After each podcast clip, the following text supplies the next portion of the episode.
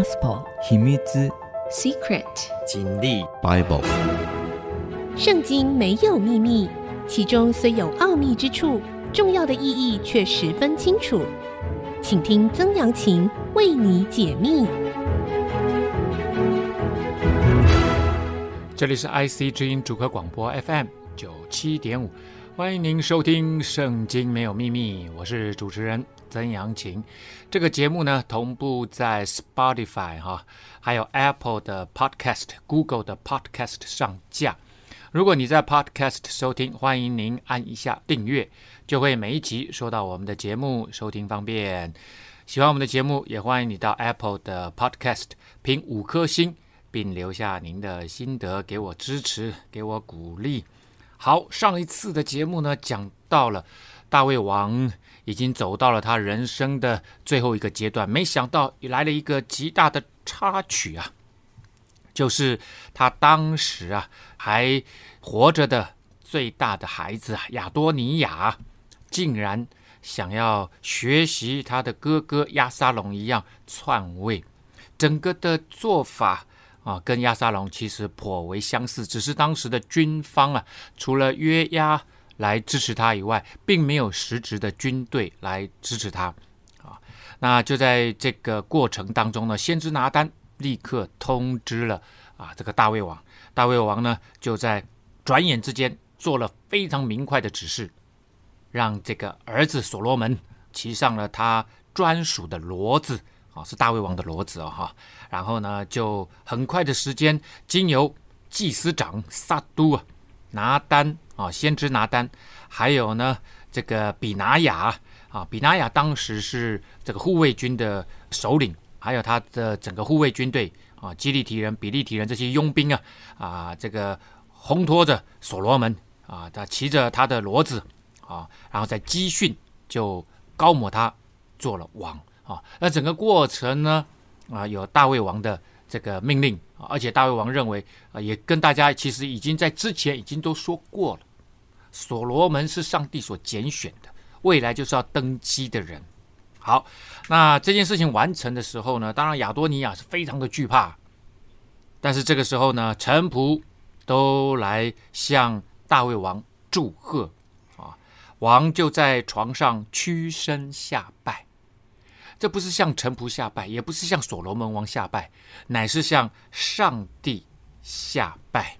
所以呢，大卫王就说了：“耶和华以色列的神是应当称颂的，因为他赐我一人，今日坐在我的位上。这一人当然指的是所罗门哈。我也亲眼看见了，所谓的一个新的君王降临了。那这个时候呢，其实离大卫王要过世已经没有多久了。”所以，在这个时候，他们是联合执政，在死之前呢，能够看到自己的儿子登基啊，无论是在呃以色列的那个年代，或者是在之后的很多国家，并不常见啊，并不常见。那显然可以看出来啊，不管是亚沙龙想要篡位，或者是亚多尼亚啊想要篡位，这中间呢，都代表了一个事情，就是在那个时候，整个以色列的王朝。它的政权的交替到那个时候，其实还是不稳定，整个制度还没有建立的非常稳定。所以呢，在政权转换交替的时候呢，通常也是最危险的时刻哈。特别是啊，当时的君王哈，如果还没有呃明确的设立太子啊，那太子不一定是嫡长子啊。一般来讲呢，啊长子或者是嫡长子，这个时候的。长子当然就是啊，这个亚多尼亚。那嫡长子已经死了，是暗嫩。当时在以色列呢，并没有立下嫡长子或长子接位的这样子的一个惯例啊，所以呢，其实应该要立太子。太子就是要接位的人啊。那太子当时上帝既然已经拣选所罗门，大卫其实已经有一点对外宣告这个意思，但是并没有明确的把这件事情确定下来。所以才让亚多尼亚觉得他有机会，这个也就让我们想到了，在中国古代也也是这个呃呃这个呃帝王时期哈，开始确立的时候，因为秦始皇啊，他叫自己秦始皇就是第一个皇帝嘛，哦，那当然希望一世、二世、三世一直传下去这样子。可是没想到，就传到第二世呢，就出问题了。啊，这个问题也是因为一样，他没有设立太子，他的嫡长子是扶苏，其实是一个非常有智慧的年轻人，而且呢有自己的见解看法。啊，其实秦始皇对他也蛮看重的，但是呢，他在几件重大的决定上面呢，跟这个秦始皇唱反调，特别在焚书坑儒这件事情上面。所以后来秦始皇呢，就把他差派到这个西北部的凤翔去那个地方，那其实也是历练他，那个是最重要的军区啊，啊，是跟这个蒙恬呐，啊，当时大将军呢，在那个地方镇守边关，那让他也跟军方产生很好的关系，这照未来皇帝要登基，其实跟军方的关系很重要。其实秦始皇心里面瞩目的其实是扶苏要来接位，可是他一直没有设立太子，啊。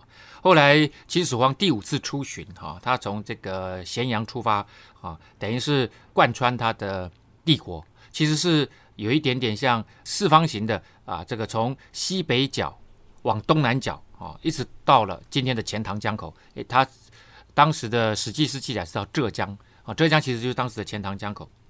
然后呢，再往北转，来到了今天的河北啊，河北。那没想到在河北那个地方发现他生病了啊。而且是病得很重，结果呢，他就赶紧叫他的机要秘书赵高来到身边，写下了他的遗嘱，要快马加鞭送回咸阳，然后叫扶苏赶紧接位，啊，赶紧接位，趁他还有一口气的时候，赶紧把这个事情搞定。结果呢，赵高并没有立刻啊让那个驿马传递遗书啊遗旨啊，而是呢放在手边啊，他就在等，他知道秦始皇不行。结果等了四天，秦始皇果然过世。过世以后呢，赵高就说服了李斯，当时李斯是跟在身边的，就说如果让扶苏接位，可能我们两个的官位都不保啊。其实赵高知道啊，如果扶苏接位，那一定是蒙恬会被重用啊。那蒙恬的弟弟呢，蒙毅当时是监察官，曾经参过赵高一本。赵高本来死路一条，最后呢，好不容易翻身了哈，这个。九死一生啊！所以赵高知道，如果扶苏登位，他大概就是活不了了啊！所以他一定要在这个上面啊做手脚，就就说服李斯，让这个跟在身边的秦始皇的最小的儿子胡亥就修改遗旨，让胡亥接位，赐长子扶苏死。好，那这件事情当然后来就翻转了整个历史啊，也让。这个呃，秦帝国呢，在短短的几年间就结束了啊，就结束。所以这知道这个，特别是一个王朝哈，刚刚开始啊，这个呃政权的转移如何能够和平的转移，而且能够平安的转移，这件事情其实非常非常的重要哈。我相信大卫王在这件事情上面他也学到了啊这个功课。好的，那当这个整个仪式结束了。大卫王也感谢上帝了。这时候呢，回过头来来说亚多尼亚，亚多尼亚的众客人啊，应邀者啊，听见这句话都非常的惊惧，起来四散。哇，大家一听完蛋了，他们他们要篡位。其实亚多尼亚已经把这事情讲得很明白了。他们被邀来，哇，一看不对劲啊，亚多尼亚惧怕所罗门，就起来去抓住祭坛的脚啊。那祭坛的脚呢？这应该就是目前放在耶路撒冷的约柜的帐幕旁边的这个祭坛。那祭坛的四个角呢？当它被建造完成的时候呢，它会用祭牲的这个血啊涂抹在这个四个角啊。然后呢啊，当然这个呃代表这个祭坛呢，哦，这个是属于上帝的啊，是属于上帝的。然后呢，所以呢，一般来说不会在祭坛附近做太多可怕的事情了哦。所以他去抓住祭坛的角，其实就是相信说，呃，你应该不会在这个地方对我有有所不利吧？啊，就有人起来就告诉所罗门说，亚多尼亚惧怕所罗门王，现在抓住祭坛的脚，说愿所罗门王今日向我起誓，必不用刀杀仆人。啊，其实是在求上帝的保护啊。可以获得公正的审判、审讯的机会啊！那你很明白，你你如果真正公正的审判，你也是活不了啊！啊，其实就是抓住那里说，可不可以饶我一命啊？可不可以饶我一命？这样子，好了，究竟所罗门会怎么处置他呢？其实应该要明快嘛，对不对？如果按照一般的这个中国的历代的君王，这个这种这样子做，那都当是杀无赦。不知道所罗门会怎么做？我们休息一下，稍后再回到节目的现场。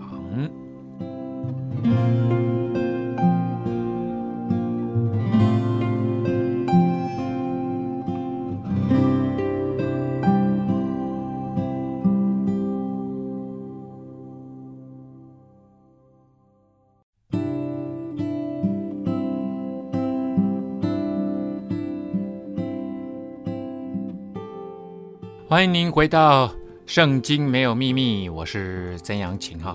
好，我们刚刚讲到了大卫王已经到了他的这个末年了哈，政权也非常平和的转移到所罗门王的手上。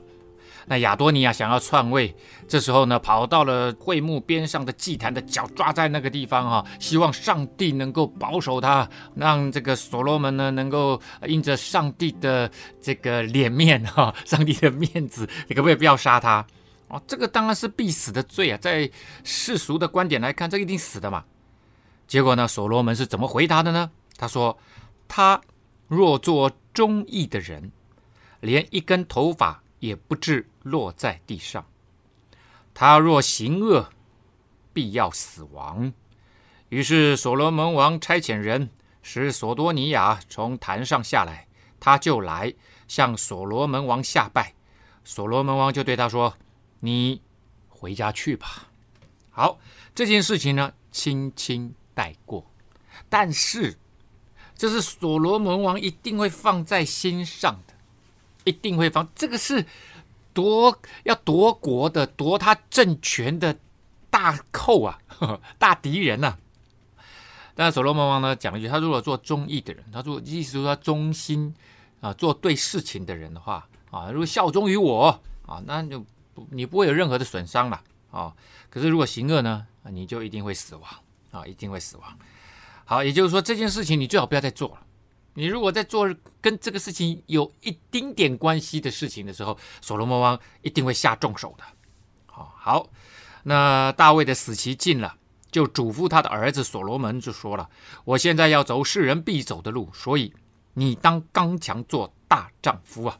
啊，在以色列的历史里面，前一个执政的人，或者是前一位领袖，对于未来的接位的人。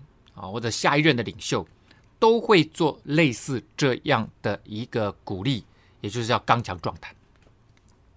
摩西要死之前呢，对着接位的约书亚啊的这位呃下一代的领袖，也是告诉他要刚强壮胆，要刚强壮胆啊。做大丈夫的意思就是说做男子汉，要行事为人要能够像一个真正的大男人，遵守耶和华你神所吩咐的。照着摩西律法上所写的，行主的道，谨守他的律例、诫命、典章、法度，这样你无论做什么事，不拘往何处去，尽都亨通啊。那我们常常说啊，不管你信什么神哈，或者是来信主，很多人都是为了那个祝福啊。但是呢，你会得到祝福的，可是这是一个带着条件的。应许，也就是上帝承诺你，你会得到祝福的。上帝是祝福人的上帝，但是你必须，他是有条件的，under condition 的。你必须要行主的道，你必须做上帝要你做的事情，走在上帝的道路上面啊。然后呢，要守他的诫命、典章、制度、法律，也就是什么，要守圣经上所写的事情，上帝交代的事情，你要跟着做。啊，上帝的吩咐，你就可以过一个蒙福蒙恩的生命。所以呢，上帝的圣经教导，其实就是带领我们走一条蒙福的生命道路。所以，圣经就是一个蒙福的生命的钥匙。你如果跟着上帝走，生命就蒙福。好，其实不只是所罗门如此，所有神的百姓、神的子民都是如此。那我们知道，后来其实经由耶稣基督为我们上十字架以后，每一个信主的人都是成为神的儿女，都是回到神的家。那你就要听这位我们在天上的父他的话语，你就会过一个真正蒙福的生命啊！好，耶和华必成就向我所应许的话语。你的子孙若谨慎自己的行为，尽心尽意。诚诚实实的行在我的面前，就不断人做以色列的国位。大卫王继续在跟所罗门说：“啊，如果你好好的跟随上帝，啊，神就一定会成就他之前答应我的，他跟我立的约。哇，神当然是跟每一个神的子民立约，但是他有特别跟大卫的家族立约，啊，说只要你的儿孙很谨慎的跟随我，诚诚实实的在我面前。”跟随我做我要他做的事情，你的国位就不会断绝，你的子孙就不会断绝坐在这个国位上面。好了，大卫呢，接下来啊，那个是最重要的一个遗址啊啊，那这个大卫王的遗址就是要所罗门记住，第一件最重要的事情就是跟随上帝，第二件呢，就是要处理大卫王朝没有处理完的人事问题。啊，我这样子讲当然是轻轻带过，让我们听听看，啊，他是如何处理这个人事问题的哈。你知道洗鲁雅的儿子约押向我所行的，就是杀了以色列的两个元帅，尼尔的儿子亚尼尔和义铁的儿子亚玛撒。好，这两个我们之前已经啊、呃、讲过多次了。啊，尼尔的儿子亚尼尔就是当时大卫王，他仅仅是南部。犹大支派的王的那个时刻，他一心想要统一以色列，而当时的北国有将近十个支派是跟着所罗门的剩余势力。那那时候呢，亚尼尔跑，亚尼尔是当时的北方的军头啊，跑来跟大卫签订了合约，准备要进行统一的时候，就在这个时刻，约押杀了亚尼尔，其实对大卫的统一大业造成了很大的这个障碍啊。危机呀、啊，好险大卫处理得当啊！这个在亚尼尔的丧礼上面呢，啊，不断的让人知道这件事情不是他的意思，乃是约押自己所做的。大卫一定要撇清啊啊！因为约押会会用大卫的名义来说他做什么事、什么事、什么事。这个挟天子以令诸侯，他会这么干的啊！约押是这是很聪明的啊。然后呢，亚玛撒是当时押沙龙叛变的时候。替亚沙龙带军队的亚玛撒啊，他是那个亚沙龙叛军的元帅。可是大卫当时希望保持国家的统一，所以呢就跟亚玛撒说：“呃，我宽容你，原谅你啊，你呢继续帮我带兵啊，要当我的元帅，而且永远当我的元帅，永远当元帅就是以后就都是你喽。哦，那也就是叛军全部要回来喽。啊，可是呢，这就会影响到约押在大卫面前的地位啊。”因为约押是大卫王的元帅，可是大卫王觉得这个人不受控啊，太难掌控了。所以呢，约押呢后来又用了计策，把亚玛撒谋杀掉啊。他在太平之时啊，流这二人的血，如在征战之时一样，将这血染了腰间束的带和脚上穿的鞋。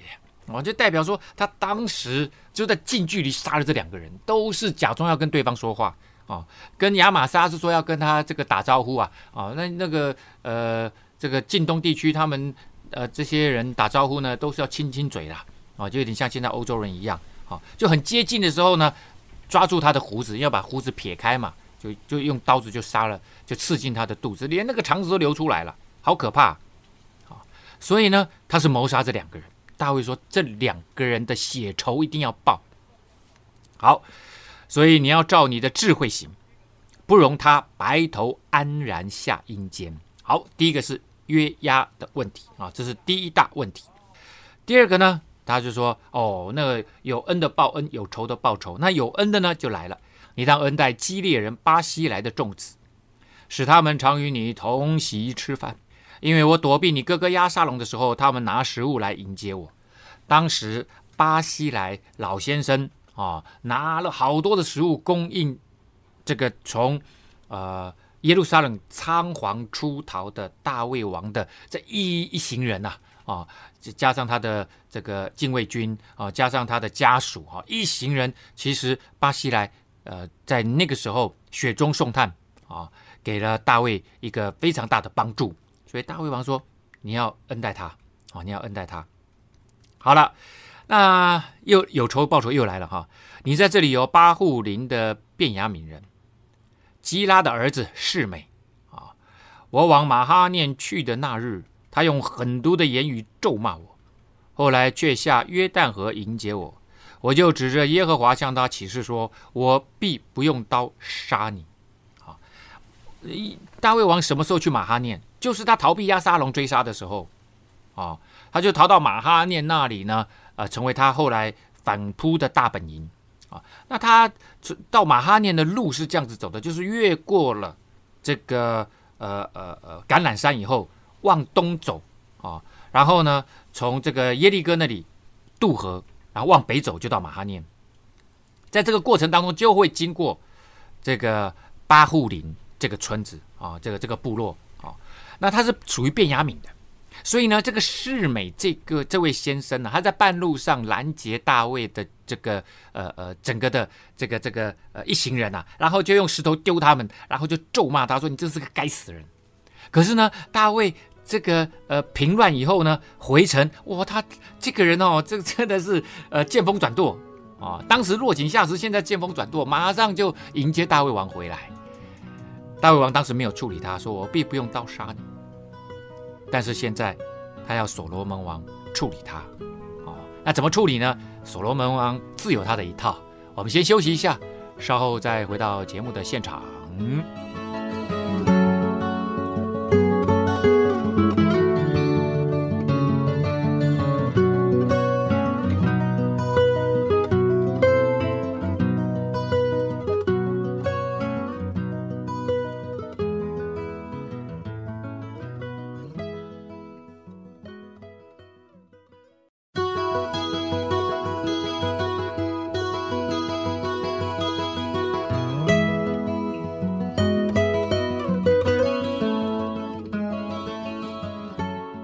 欢迎您回到《圣经没有秘密》，我是主持人曾阳晴哈。刚刚讲到了大卫要这个所罗门王帮他清理啊，他没有呃这个完成的人事问题啊，啊，这当然也是让整个政权可以更顺利的啊交接，巩固所罗门王的这个权力哈。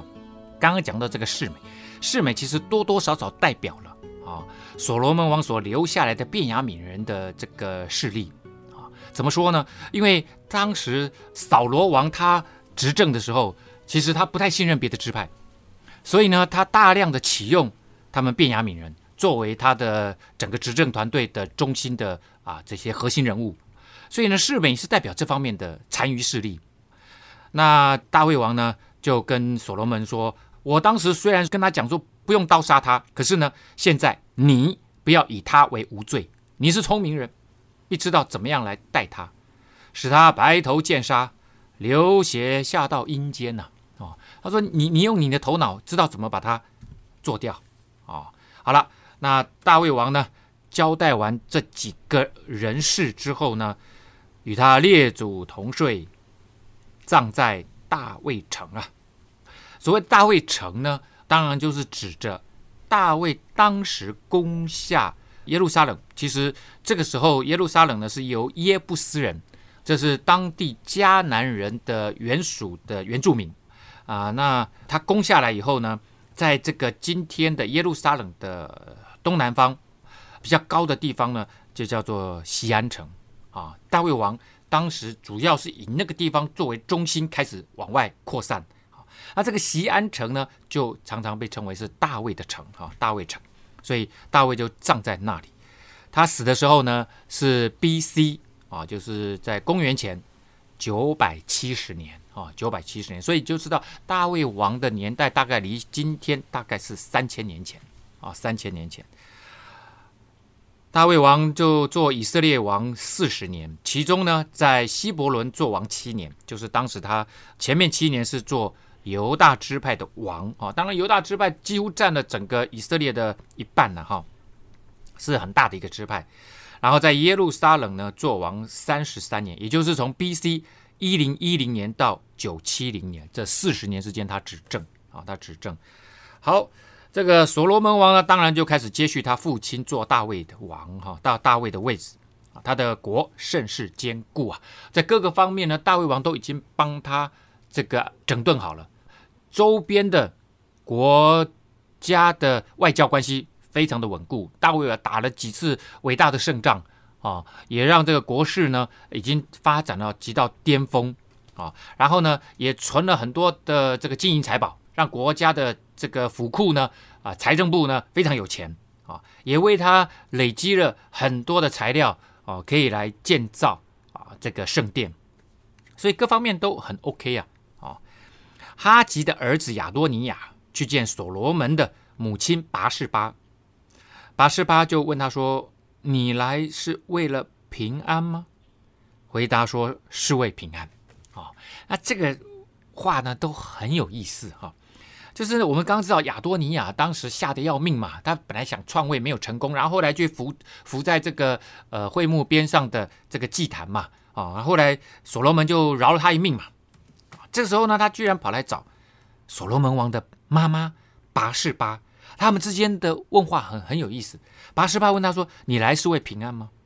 然后呢，呃，亚多尼亚说：“为平安。”那当然，我们知道，呃，你来没什么事吧？不要不不要乱搞哦，啊，那这个平安呢？所罗门王的意思就是平安的意思，所以这个你来是为所罗门王吗？哦，他说是为所罗门王，哦，所以这个是一个从我们当然是 after event，就是后知之明呐，啊，从这个地方来看说，诶，平安当然是说一般的事情，没没有什么太特别的事情，不会引起骚动的事情嘛。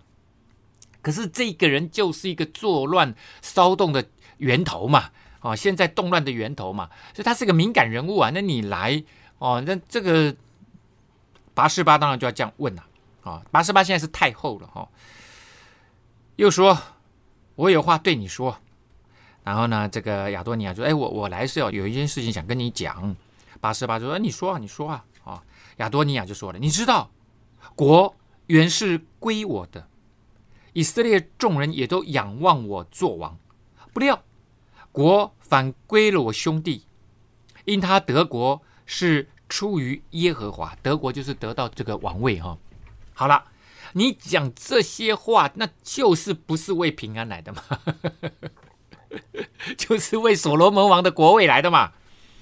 你讲这个话，其实就是基本上就是找死啊！所罗门王都已经登基，你还讲这个话？就说，你知道国元是归我的，以色列众人都仰望我做王。他这个是自己脑筋里面在想。儿子当中，当时他是最长的，所以他就认为他应该要接位置。可是从头到尾没有一个人跟他说你会接位置。所以呢，其实他的内心不服所罗门王做王掌权这件事情，一直都不服啊啊！那他明明知道啊，他最后一句话说。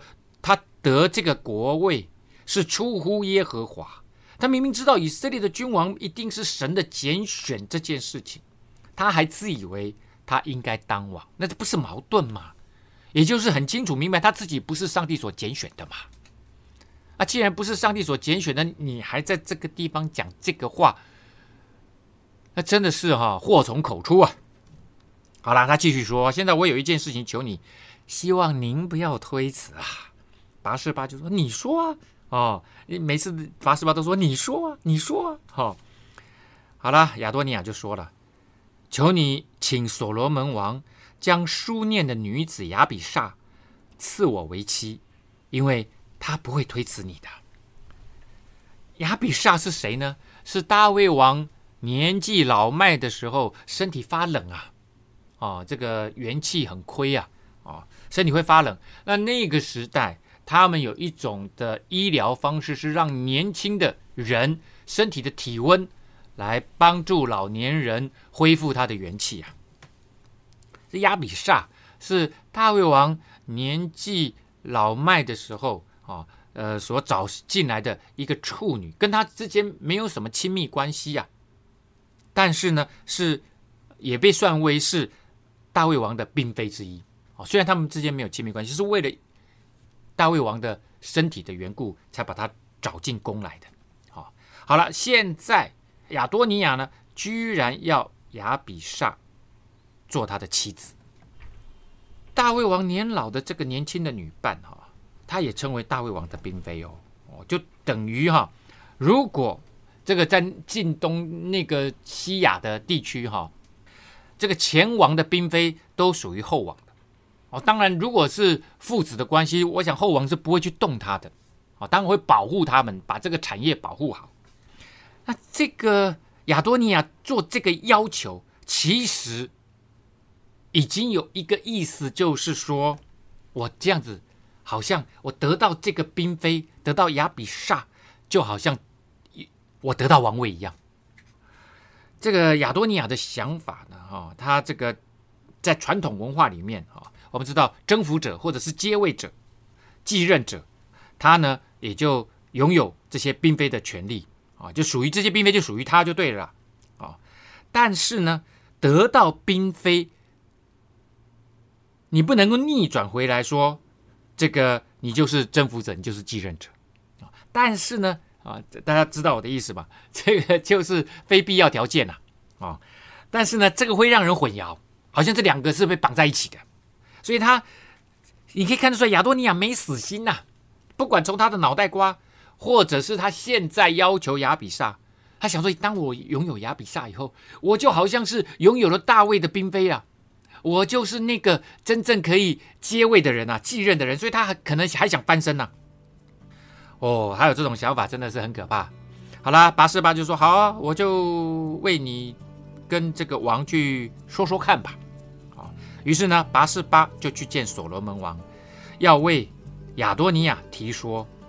所罗门王就起来迎接他，向他下拜啊，向母后下拜啊，就坐在他的王位上，吩咐人呢就为。啊、这个母后呢设一座一个座位，他便坐在王的右边。王的右边是尊位！啊，究竟他们两个之间的交谈呢，会产生什么样的火花，什么样的后果？我们休息一下，稍后再回到节目的现场。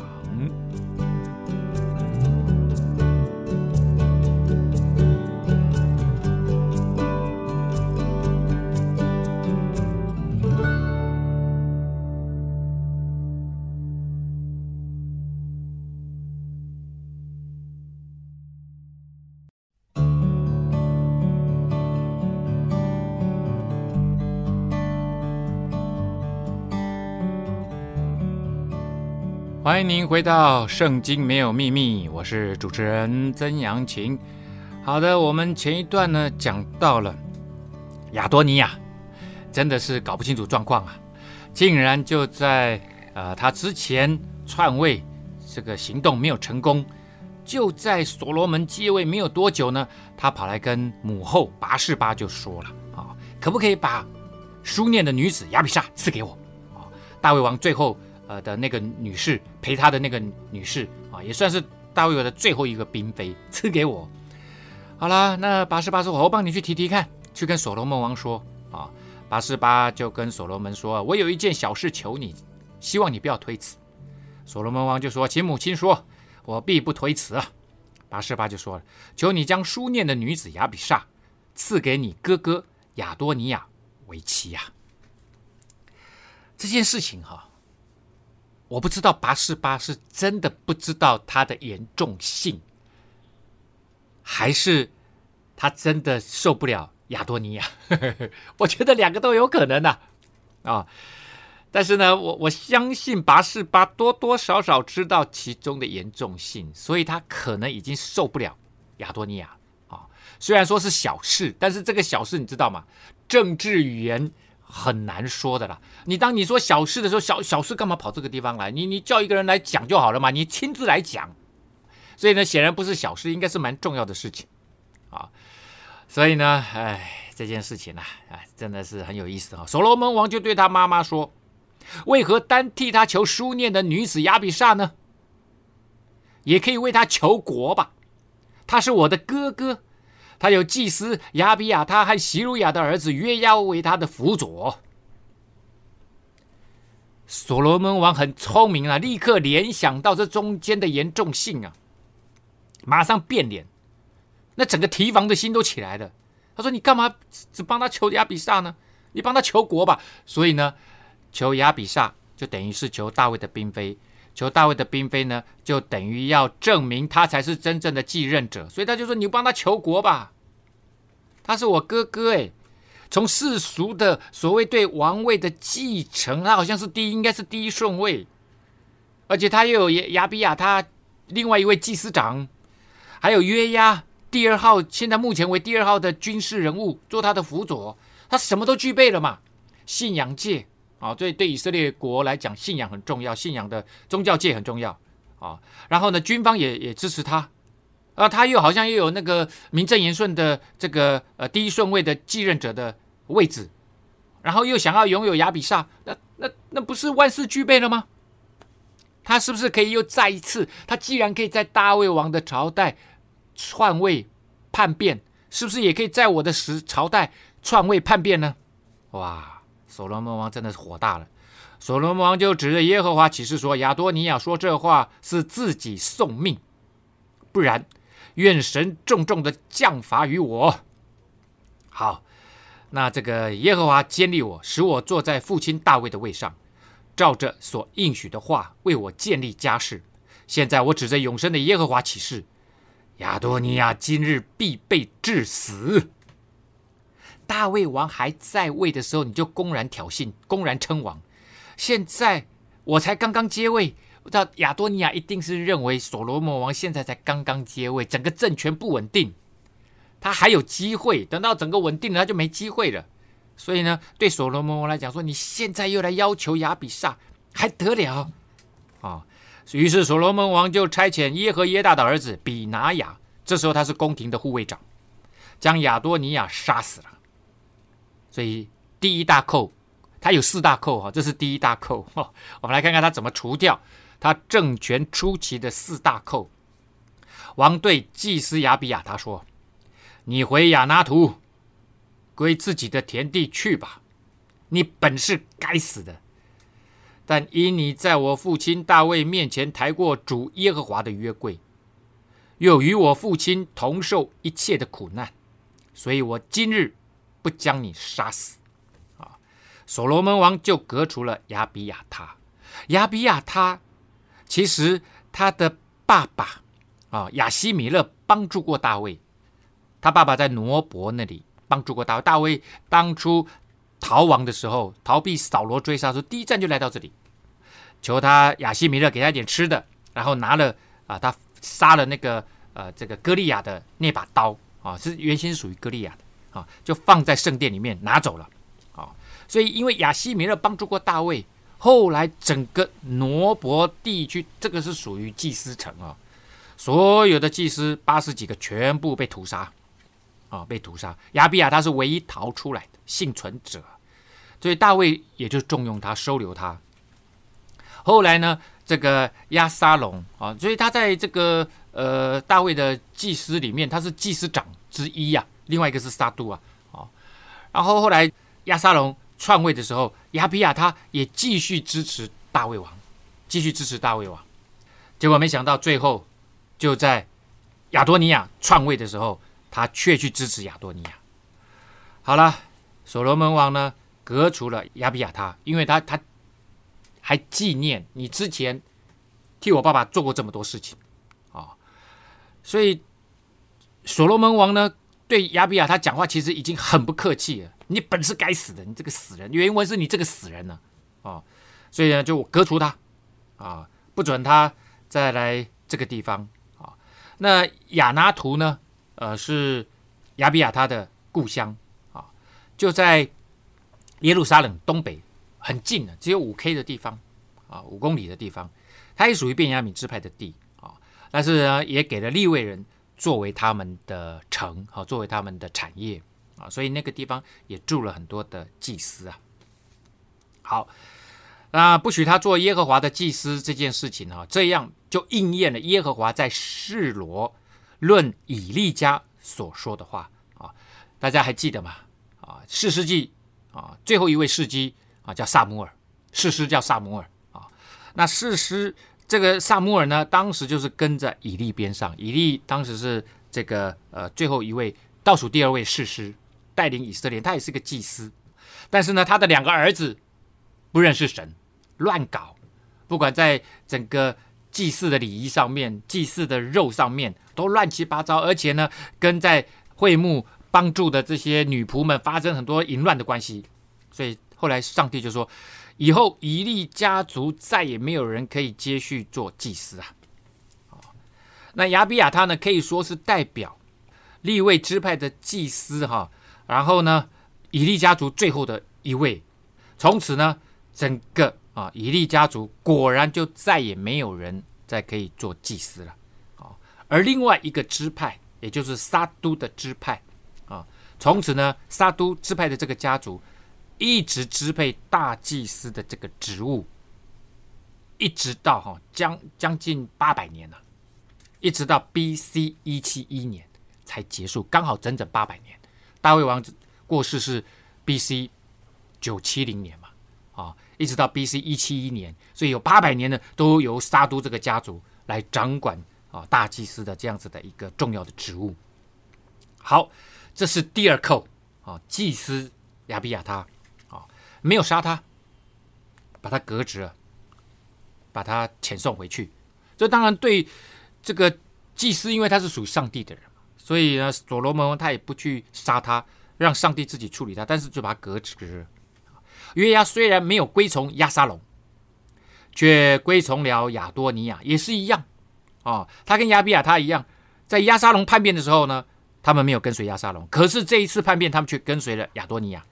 他听见这风声，听到了第一个，他的哥哥所罗门王的哥哥亚多尼亚被杀，然后亚比亚他被革职。哇，他听见了，他知道所罗门王出手了。就逃到耶和华的帐幕，抓住祭坛的脚。所以呢，对约押来讲，他以为现在要处理的是因为叛变的事情没有成功啊、他会被杀。所以他也学啊，因为这个之前呢，亚多尼亚呢逃到祭坛的脚那里嘛，没有被杀，所以他他也来来这一套，他也跑去抓住祭坛的脚。有人就告诉所罗门王说，约押逃到耶和华的帐幕，现今在祭坛的两边旁边啊。哦所罗门王就差遣耶和耶大的儿子比拿雅说：“你去将他杀死。”但是约押不知道，大卫王最后交代的时候，是因为他杀死了两个元帅将军呢、那个才是他真正要被杀的原因呢、啊。啊，好了，比拿雅就来到耶和华的帐幕，对约押说：“王吩咐说，你出来吧。”啊，因为他大家不想用血来玷污了圣祭坛呐、他说：“我不出去。”我要死在这里，比拿雅就只好回去告诉所罗门王说：“约押这么说啊，他不出来啊。”所罗门王就说了：“你可以照着他的话行，杀死他，将他埋葬，好叫约押流无辜人血的罪不归我和我父的家了。”帮他埋葬算是恩待他，没有让他曝尸荒野啊。哦，因为约押毕竟还是他表哥，耶和华必使约押留人血的罪归到他自己的头上，所以。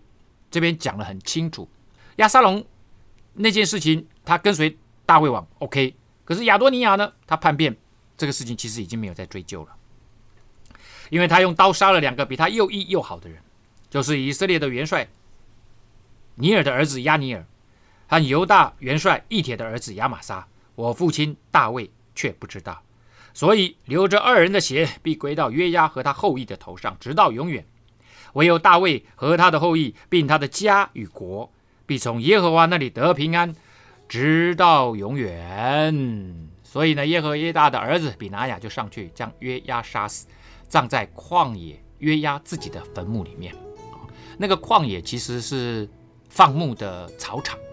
他们的妈妈其实是大卫的姐姐，所以呢，他们应该也是伯利恒人，所以应该就葬在伯利恒的附近。好。